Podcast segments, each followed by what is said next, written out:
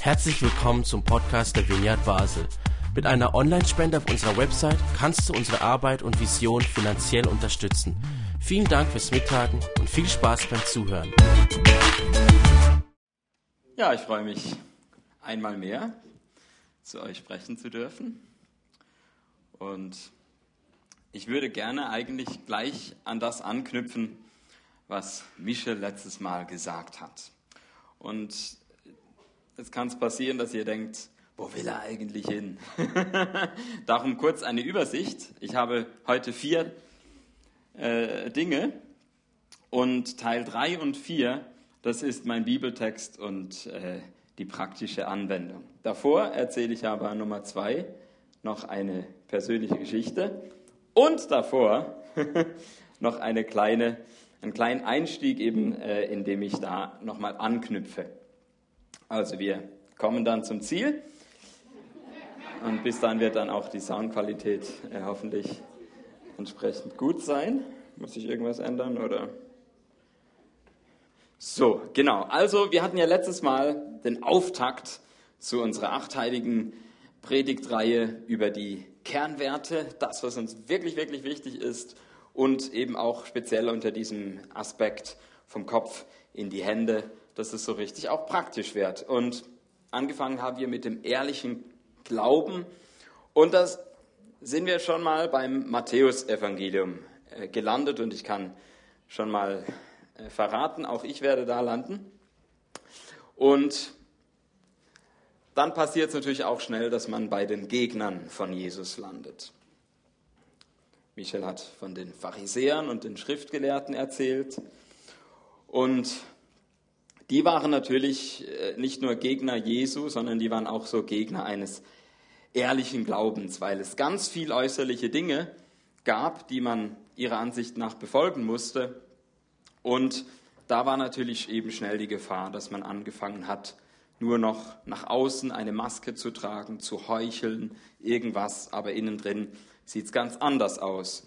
Und man kann es von der einen Seite so betrachten, dass man sagt, ach, zum Glück kam Jesus und er hat das alles, äh, den Anspruch runtergemacht und eben nicht diese ganzen äußerlichen Details, sondern einfach, es geht ums Herz. Man kann es aber auch aus einer anderen Perspektive sagen, oh, Jesus hat den Anspruch aber ganz schön hochgeschraubt. ja, schön wäre es, wenn man nur so ein paar äußerliche Regeln betrachten müsste, aber wenn es richtig ans Eingemachte geht, ans Herz, das ist nicht ohne. Und darum ist es mir nochmal wichtig, weil darum wird es auch in dieser Predigt gehen, nochmal äh, herauszuarbeiten, was ist eigentlich das Besondere an Jesus? Was unterschied ihn von seinen Gegnern? Und vielleicht, weil heute Palmsonntag ist, vielleicht auch, warum wurde er so bejubelt bei seinem Einzug nach Jerusalem? Was, was fanden die Leute so toll? Und ich würde mal sagen, als erster einsteigender Gedanke, Jesus hat die Fähigkeit gehabt, den Menschen, die Menschen richtig einzuschätzen. Und zwar hat er sie einerseits, da die erste Folie bitte, er hat sie nicht überschätzt, speziell nicht überschätzt, wie stark Menschen sein können. Ich denke, das war ein, eines dieser Probleme mit diesen äußerlichen Regeln, dass man sehr schnell merkt, obwohl man ja eigentlich denkt, super, ich muss einfach das Handbuch befolgen, und schon merkt man, nicht mal das, nicht mal das gelingt mir, ich kann es hier nicht erfüllen, hier nicht, da und da. Und Jesus hat das gesehen. Er hat nicht gedacht, ach super, ich muss jetzt einfach nochmal das Gesetz von Mose ein bisschen aktualisieren für die heutige Zeit und dann wird das schon irgendwie funktionieren, wenn wir uns ein bisschen anstrengen oder so. Jesus hat nicht überschätzt, zu was Menschen fähig sind. Aber Jesus hat auch nicht einige Dinge nicht unterschätzt. Und das wäre die nächste Folie. Und zwar sind es aus meiner Sicht drei Dinge. Jesus hat nicht unterschätzt, wie tief die Schuld des Menschen wirklich geht. Weil man könnte ja so auf oberflächlich erstmal denken, ah ja, ebenso, die, diese Pharisäer, diese Schriftgelehrten, das sind so die Strengen und so und, und ah, Jesus, der ist so locker. Ja, der, der spricht nicht über diese unbequemen Themen und ach, es ist einfach toll mit dem Jesus so. Und das war es nicht, das war nicht der Punkt. Jesus hat sogar noch stärker als eben seine Gegner gemerkt, es liegt wirklich im Argen. Da ist eine tiefe Schuld, da ist ein großes, großes Problem. Und dann kommt aber auch der zweite Punkt. Er hat nicht unterschätzt, wie tief das Erbarmen Gottes wirklich geht. Das klingt jetzt vielleicht so ein bisschen nach einem Widerspruch, aber das ist ja diese fantastische Entdeckung, zu merken, wenn wir mal ein bisschen von der Oberfläche runtergehen, wird es ein bisschen unbequem. Wir sind mit unserem Selbst konfrontiert, eben mit dem, was nicht so gut läuft, mit Fehlern, mit Schuld und denken, oh, schnell wieder an die Oberfläche zurück.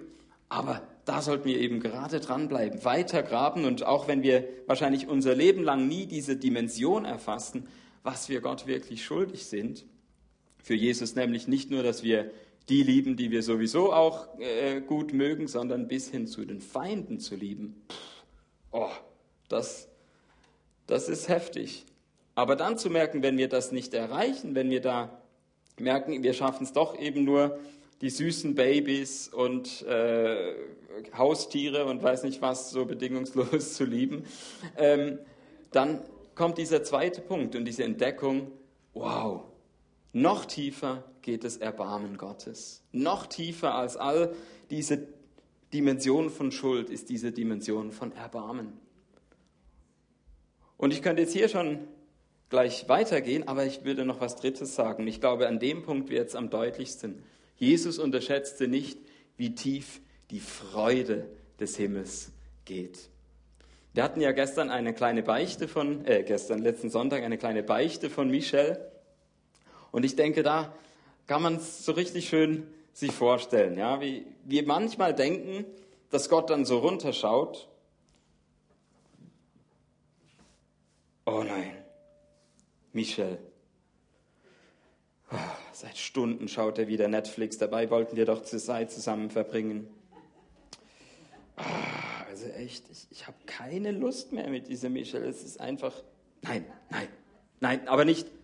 Nein, Jetzt isst er schon nochmal Schokolade. Er sollte das doch. Ah, Mann, also mir verleidet das echt mit diesen Menschen überhaupt. Und aber so ist Gott eben nicht, sondern Gott sagt: Ah, Mist, wir wollten eigentlich Zeit zusammen verbringen. Michelle, uh, Schokolade, ein bisschen zu viel. Aber Trotzdem, ich habe so eine Freude an Michel. Und jetzt kommt nämlich der beste Teil. Jetzt wird er dann bald auf die Waage stehen. Und dann, und das ist mein Lieblingsmoment, dann, dann, dann kommt plötzlich, oh Gott. Und wir sind im Gebet. Endlich verbringen wir Zeit miteinander. Ah, Michel, ah, wenn er das sagt, wenn er auf der Waage steht, er ist so zum Knuddeln. Ah, Mann, mein Michel. Ah. Versteht ihr den Unterschied? Das war mir wichtig als Einstieg. Ähm, einfach nochmal das, was Jesus, und das ist ja das, denke ich, auch, wo, wo Michel dann noch mehr sagen wird nächsten Sonntag, wenn es darum geht, dass wir eben das Wesen Gottes in Jesus erkennen. Ich will also jetzt nicht seine Predigt vorwegnehmen, aber es ist auch wichtig für meinen heutigen Punkt, denn jetzt würde ich nochmal erinnern an eine Predigt von einem äh, Typ da, der kennt ihr vielleicht noch. Am 7. Oktober hat er Folgendes gesagt oder folgende Frage gestellt. Bei welchem Thema wünsche ich mir, dass die Gemeinde keinesfalls davon abrückt, auch nach meinem Weggehen, sondern vielmehr diesen Wert so konsequent lebt, dass es zum Lebensstil und am Ende zur Kultur dieser Gemeinde wird. Und ich kann euch sagen, dieses Thema ist nicht das erste, die menschliche Schuld. Sind wir vielleicht noch froh. Es ist auch nicht die himmlische Freude, wäre ja auch cool gewesen, sondern eben dieses göttliche Erbarmen.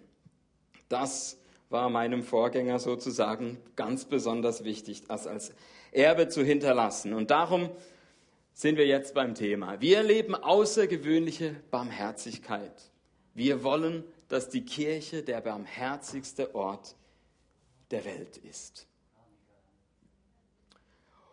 Und wir können vielleicht auch sagen, wir wollen, dass die Kirche eine Familie ist und keine Firma. Und das bringt mich zu dieser Story, wo ich das mal ganz besonders erleben durfte. Hier seht ihr äh, nochmal so einen Typ, das bin ich vor elf Jahren in Berlin am Cottbusser Tor.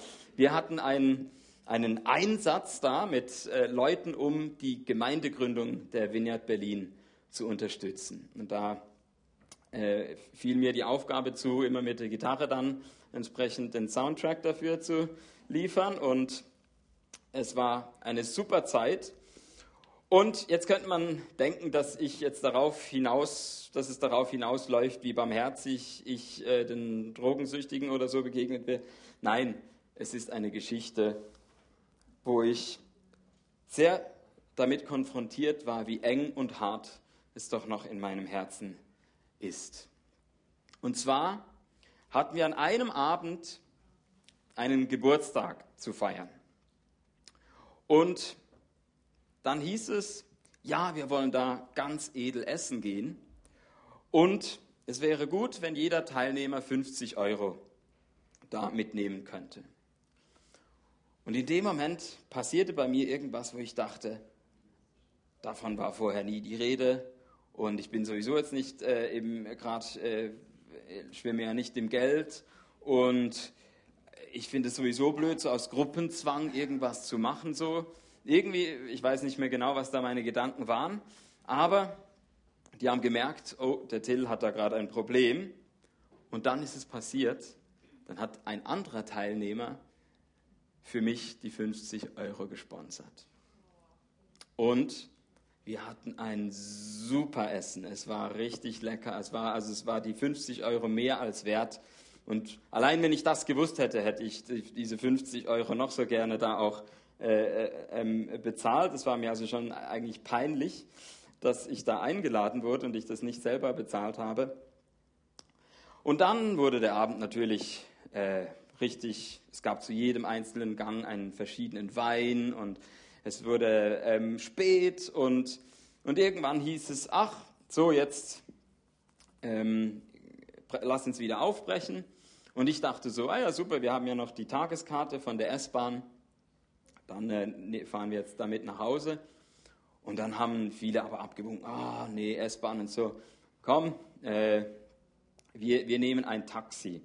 Und irgendwie bin ich dann davon ausgegangen, oder keine Ahnung, sie haben so mir zugeredet, so, ja, und, und dann dachte ich, ja gut, okay, ähm, dann gehe ich jetzt auch mit mit dem Taxi. Aber als wir dann am Ziel ankamen, haben sie dann gesagt, hey, äh, also ähm, es macht Taxibetrag geteilt durch alle irgendwie so, so und so viel. Und dann sollte ich dieses, ich weiß nicht mehr, das waren ein paar Euro wahrscheinlich, und ich sollte die bezahlen. Und plötzlich war ich wieder in diesem Modus, wo ich dachte, hä, ich habe doch eine gültige Tageskarte, ich habe doch gesagt, ich bin bereit, mit der S-Bahn zu fahren. Wieso soll ich jetzt äh, da? Und dann habe ich halt widerwillig es äh, bezahlt. Und jetzt war es so, dass irgendjemand demjenigen, der mir diese 50 Euro gesponsert hat, diese Szene im Taxi, der war im anderen Taxi, aber irgendjemand hat es ihm erzählt und der war natürlich zutiefst enttäuscht. Ach, jetzt habe ich dem 50 Euro äh, spendiert, dass er mitmachen kann bei diesem Essen und jetzt meckert er wegen ein paar lächerlichen Euros, äh, den, die er dafür das Taxi bezahlen musste. Und ich wurde am nächsten Tag konfrontiert von Marius Bühlmann. Und ich dachte, okay, jetzt kommt Marius und sagt, Till, gib deine Gitarre ab. Das ist eines Anbetungsleiters nicht würdig. Ähm, sorry, das ist eine große Enttäuschung. Und ja, also wir wollen deine Lieder nicht mehr. Aber sowas nicht, sondern Marius hat natürlich ein ernstes Wort mit mir geredet. Ich soll mich doch bitte entschuldigen gehen. Aber ich habe gleichzeitig gespürt, er ist eben nicht wie ein Boss von einer Firma, der den gesagt hat, so Till, du bist deinen Job hier los, sondern er hat mich wie ein Vater, wie, ein, wie, eine, wie, ein, wie einen Sohn hat er mich da behandelt und, und voller Liebe und, und auf eine gute Art mit mir gesprochen. Wir hatten ein gutes Gespräch und ich war danach immer noch genauso vollwertiger Teil dieser Familie auf dem Outreach und ähm, überhaupt auch darüber hinaus noch sehr freundschaftlich und familiär verbunden. Und das war jetzt mein zweiter Teil und jetzt kommt die biblische Geschichte und ihr werdet gleich merken, wo da die Parallele ist. Sie steht in Matthäus 18, Verse 23 bis 35 und ich lese es nach der Neues Leben Version. Deshalb kann man das Himmelreich mit einem König vergleichen, der beschlossen hatte, mit seinen Bediensteten, die von ihm Geld geliehen hatten, abzurechnen. Unter ihnen war auch einer, der ihm sehr viel Geld schuldete. Da er nicht bezahlen konnte, befahl der König das Folgende. Er, seine Frau, seine Kinder und alles, was er besaß, sollten verkauft werden, um damit seine Schuld zu begleichen. Doch der Mann fiel vor ihm nieder und bat ihn, Herr, hab doch Geduld mit mir, ich werde auch alles bezahlen. Da hatte der König Mitleid mit ihm, ließ ihn frei und er erließ ihm seine Schulden. Doch sobald der Mann frei war, ging er zu einem anderen Diener, der ihm eine kleine Summe schuldete, packte ihn am Kragen und verlangte, dass er auf der Stelle alles bezahlen sollte. Der Diener fiel vor ihm nieder und bat ihn um einen kurzen Aufschub. Hab doch Geduld mit mir, ich werde auch alles bezahlen. Doch der Mann war nicht bereit zu warten. Er ließ ihn verhaften und einsperren, so lange bis dieser seine ganze Schuld bezahlt hätte. Als die anderen Diener das sahen, waren sie empört. Sie gingen zum König und erzählten ihm, was vorgefallen war. Da ließ der König den Mann rufen, dem er zuvor seine Schulden erlassen hatte, und sagte zu ihm, du herzloser Diener, ich habe dir deine großen Schulden erlassen, weil du mich darum gebeten hast. Müsstest du dann nicht auch mit diesem Diener Mitleid haben, so wie ich Mitleid mit dir hatte? Der König war so zornig, dass er den Mann ins Gefängnis werfen ließ, bis er seine Schulden bis auf den letzten Cent bezahlt hatte. Genauso wird mein Vater im Himmel mit euch verfahren, wenn ihr euch weigert, euren Brüdern und Schwestern zu vergeben.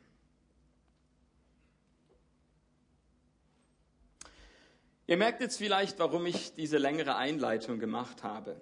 Denn wie es immer so ist bei Gleichnissen, ich werde übrigens auch dann die nächsten zwei Predigten über Gleichnisse halten, weil ich es, es war gar nicht so geplant, aber ich habe sehr schnell gemerkt, irgendwie diese Kernwerte bringen mich zu Jesus und zu seinen Gleichnissen. Ich würde mal sagen, das ist ja ein gutes Zeichen. Also wir sind da nicht irgendwie mit Randthemen beschäftigt, sondern so richtig im Zentrum, da wo es ums Eingemachte geht.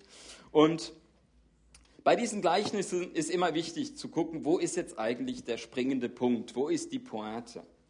Und die Pointe ist eben nicht, dass Gott irgendwann vom Mitleid zum Zorn übergeht.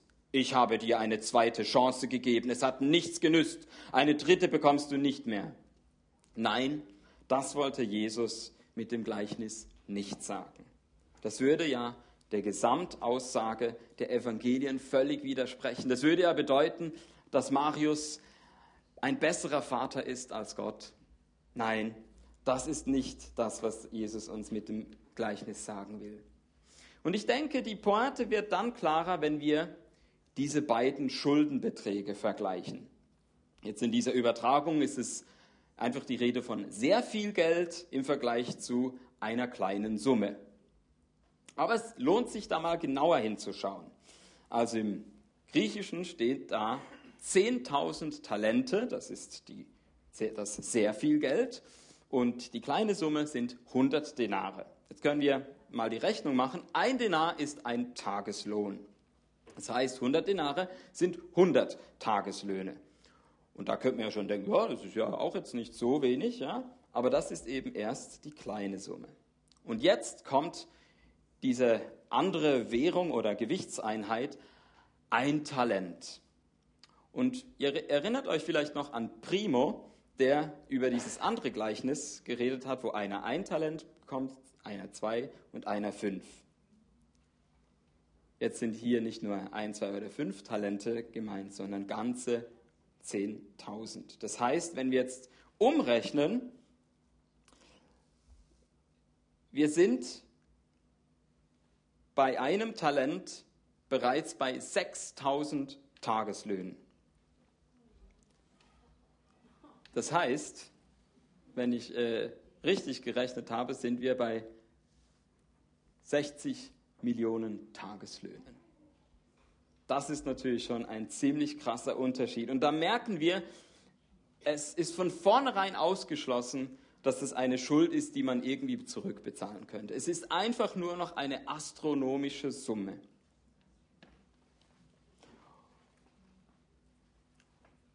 Und der Punkt ist also, und wir nähern uns dem jetzt so langsam an, wir alle leben, weil Gott so astronomisch großzügig vergibt. Und doch bringen wir es fertig, nach der Erfahrung dieser Großzügigkeit kleinlich weiterzurechnen. Was ich 2008 in Berlin ganz wörtlich im Umgang mit Geld erlebt habe, erleben wir natürlich gerade auch im übertragenen Sinn, ständig und überall.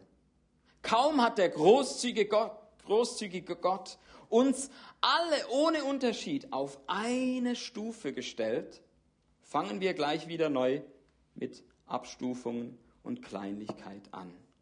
Okay, ich hatte Gottes Vergebung nötig, weil ich meiner Frau gegenüber gedanklich untreu wurde. Aber der hat seine tatsächlich mit einer anderen Frau betrogen. Das ist nicht zu verzeihen. Demgegenüber war ich ja noch ziemlich anständig. Okay, ich nehme Gottes Vergebung in Anspruch, weil ich meine Frau mit einer anderen Frau betrogen habe. Aber der, der hat das Gleiche mit einem anderen Mann gemacht. Das ist nicht zu verzeihen. Demgegenüber war ich ja noch ziemlich anständig. Und wir könnten das Spiel jetzt endlos weiterführen. Aber in Vers 33 sagt Jesus, müsstest du nicht auch mit diesem Diener Mitleid haben, so wie ich Mitleid mit dir hatte. Und so ist die Pointe für mich die. Wir haben alle maximalen Grund zur Barmherzigkeit, zur Großzügigkeit, zur Dankbarkeit. Und genau darum haben wir absolut keinen Grund zum Stolz gegenüber anderen Menschen. Ja, auch nicht gegenüber Gott. Auch da passiert es ja nach dem gleichen Muster. Kaum sind wir in unserer Selbstüberschätzung krachend auf die Nase gefallen, fangen wir gleich wieder neu damit an. Danke Gott für deine Barmherzigkeit, aber ab jetzt schaue ich, dass ich sie nicht mehr in Anspruch nehmen muss. Warte nur, ich werde dich richtig beeindrucken damit, wie ich mich jetzt bessere. Nein, es geht nicht um irgendetwas, das unter uns Menschen für ihn getan wird. Es geht um etwas, das er unter uns Menschen tun will. In der Vineyard Basel nennen wir das einen Wachstumsprozess. Und er wurde mal so formuliert. Wir wollen barmherziger werden und in unserer Beziehungsfähigkeit wachsen. Ja, Gott will Beziehung mit und unter uns. Und Unbarmherzigkeit ist ein massives Beziehungshindernis. Wäre die Vineyard Basel einfach irgendeine Firma, dann dürften wir ruhig alle unbarmherzig miteinander bleiben. Wenn die Vineyard Basel aber eine Familie sein soll, dann führt kein Weg an diesem Wachstumsprozess vorbei. Und so bin ich endlich bei der letzten Folie angelangt. Wie werden wir denn beziehungsfähiger? Was heißt es jetzt praktisch? Und ich habe gemerkt, für mich steht da ganz am Anfang eine Grundentscheidung, nämlich eine Entscheidung gegen ein Leben in Isolation und eine Entscheidung für ein Leben in Gemeinschaft. Ich habe hier als Bild sogar ein äh, YouTube-Video genommen, weil es gibt tatsächlich äh, einen Film. Leute von der Vineyard Bern haben eine Doku gedreht über gemeinschaftliches Leben. Man kann auch auf die Website gehen, www.leben-in-gemeinschaft.ch. Herzliche Empfehlung. Das ist, da kommt, kommt das richtig rüber. Aber ich weiß natürlich jetzt auch, angefangen bei, äh, ich habe dann auch ganz toll äh, davon erzählt und meiner Frau und so. Und meine Frau ist dann eher so, uh, gemeinschaftliches Leben und so, das äh, sowieso jetzt gerade in dieser Phase. Also, ich will nicht sagen, dass das das einzige Modell ist, sondern was steckt dahinter? Was, ist, wo, was, was steckt hinter diesem Unterschied in Isolation und Gemeinschaft? Und ich merke, besonders wenn ich vielleicht gerade mit Zerbrochenheit, mit meiner eigenen in Berührung gekommen bin, vielleicht ein, ein, ein Ereignis, ein, ein tatsächlicher Zerbruch in meinem Leben, dann ist das eine große Chance, sowohl im negativen wie auch im positiven Sinn. Weil ich kann aufgrund von so einem Zerbruch, von irgendeinem negativen Erlebnis, mich für das auf der linken Seite entscheiden und denken, hey, ich gehe jetzt ein bisschen auf Abstand, das tut mir zu weh, ähm, nein, ich, ich, ich, ich will jetzt nur noch mich auf mich selber verlassen, auf niemand sonst mehr. Und dann verpassen wir auf jeden Fall diesen Wachstumsprozess, dass wir barmherziger und beziehungsfähiger werden. Weil so lernen wir es eben nicht, wenn wir in der Beobachterposition sind, in der Distanz. Wir müssen uns also ganz bewusst, gerade dann, wenn es wehtut, gerade dann, wenn es schmerzhaft wird, entscheiden gegen die emotionale Abstumpfung, gegen den Zynismus, gegen ähm, die Bitterkeit, gegen die Angst vor diesem Schmerz. Und dann bewusst dafür entscheiden, bewusst für die innere Stimme, die vielleicht sagt, hey, Gib nicht auf, an die Liebe zu glauben. Ich entscheide mich neu für die Begeisterung, für Nähe, für Berührbarkeit. Und Michel hat ja den Vorschlag gemacht von einer Fokusgruppe 3b. Also ähm, Beichte, Barmherzigkeit, Bier? Nee, äh. Ähm, äh, Bescheidenheit, genau, das Gegenteil von Stolz. Ja? Ähm, und da muss ich, muss ich sagen, da muss ich gar keine neue Fokusgruppe erfinden, weil das äh, geht genau wieder in diese Richtung auch, wo ich denke, so eine Fokusgruppe ist genau äh, ein, ein super Weg, wenn wir sagen können, hey, Leben, gemeinschaftliches Wohnen oder so, das ist uns eine Nummer zu groß. Aber wir können ja mal mit einer Fokusgruppe, die vielleicht auch zeitlich begrenzt ist, anfangen. Also finde ich eine super Idee. Beichte, Barmherzigkeit, Bescheidenheit als Fokusgruppe. Aber ich habe dann auch gemerkt, gerade bei diesem Thema ist das Entscheidende nicht der Fokus, sondern die Gruppe. Eigentlich kannst du irgendeine Gruppe nehmen und dich dafür entscheiden. Wenn es jetzt natürlich irgendwie nur so eine keine Ahnung, wir schauen zusammen einen Film, Gruppe ist, dann ist es vielleicht jetzt auch nicht so effektiv. Ja? Aber wenn es eine Gruppe ist, wo du echt sein kannst, wo du eben Familie erleben kannst, wo du vielleicht, wie ich es durch Marius erlebt habe, Korrektur erfährst auf eine gute Art, wo einfach das ganze Zusammenleben und Beziehung pflegen stattfinden kann, dann ist der Fokus eigentlich völlig wurscht. Und es wird dieser Wachstumsprozess stattfinden. Also alle, die schon bisher in so einer Art von Kleingruppe sind, hey, ihr habt die Entscheidung richtig getroffen, bleibt da dran. Und ich bin sicher, ihr habt auch Geschichten, die ihr erzählen könntet, wie ihr eben durch diese Gruppe gemerkt habt, wie euer Herz vielleicht weiter geworden ist, wie diese Enge und Härte da rausgekommen ist. Und ihr, ich kann jetzt nicht noch eine Geschichte erzählen, aber als ich ganz frisch in die Vineyard Basel kam, war das für mich genau einer dieser Wachstumsprozesse, wo ich ganz neu erlebt habe, was Freundschaft. Ich habe ein, besonders einen, aber ich glaube auch noch darüber hinaus. Ich habe einige Freundschaften hier in Basel knüpfen können und das war für mich eine völlig neue Erfahrung. Ich habe gemerkt, ich bin irgendwie beziehungsfähiger geworden in dieser Zeit hier in Basel und ich bin dieser Gemeinde und den äh, Leuten hier unendlich dankbar dafür. Und darum vielleicht als letztes noch der Tipp, es gibt ja auch die Lager, das Pfingstlager, das Herbstlager.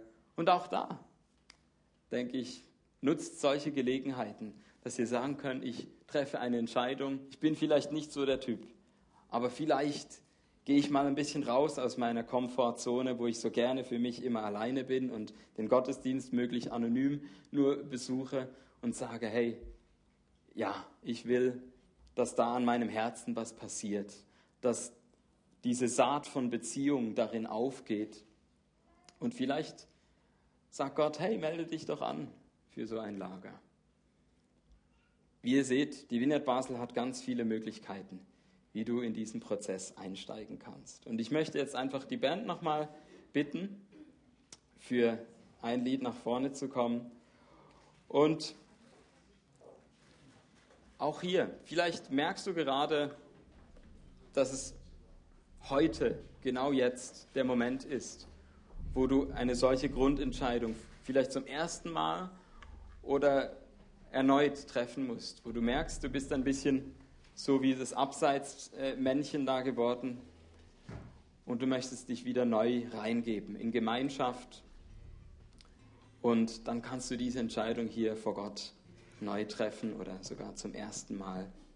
Und ich bitte dich, Heiliger Geist, dass du uns das aufzeigst, was aus dieser Predigt das ist, was du zu uns persönlich sprechen wolltest. Und dass du das, wozu du gekommen bist, Jesus, warum wir dich gefeiert haben, also ich war ja nicht dabei, aber die damals, als du eingezogen bist in Jerusalem, weil du der König des Herzens bist. Derjenige, der unser Herz zutiefst kennt. Und gerade, obwohl du diese ganzen schwarzen Stellen da siehst, voller Barmherzigkeit und Freude, uns mitnimmst auf diesen Weg,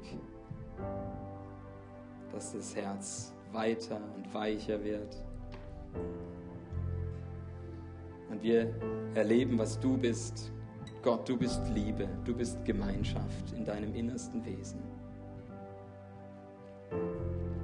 Jesus, wir brauchen das für unsere Leben.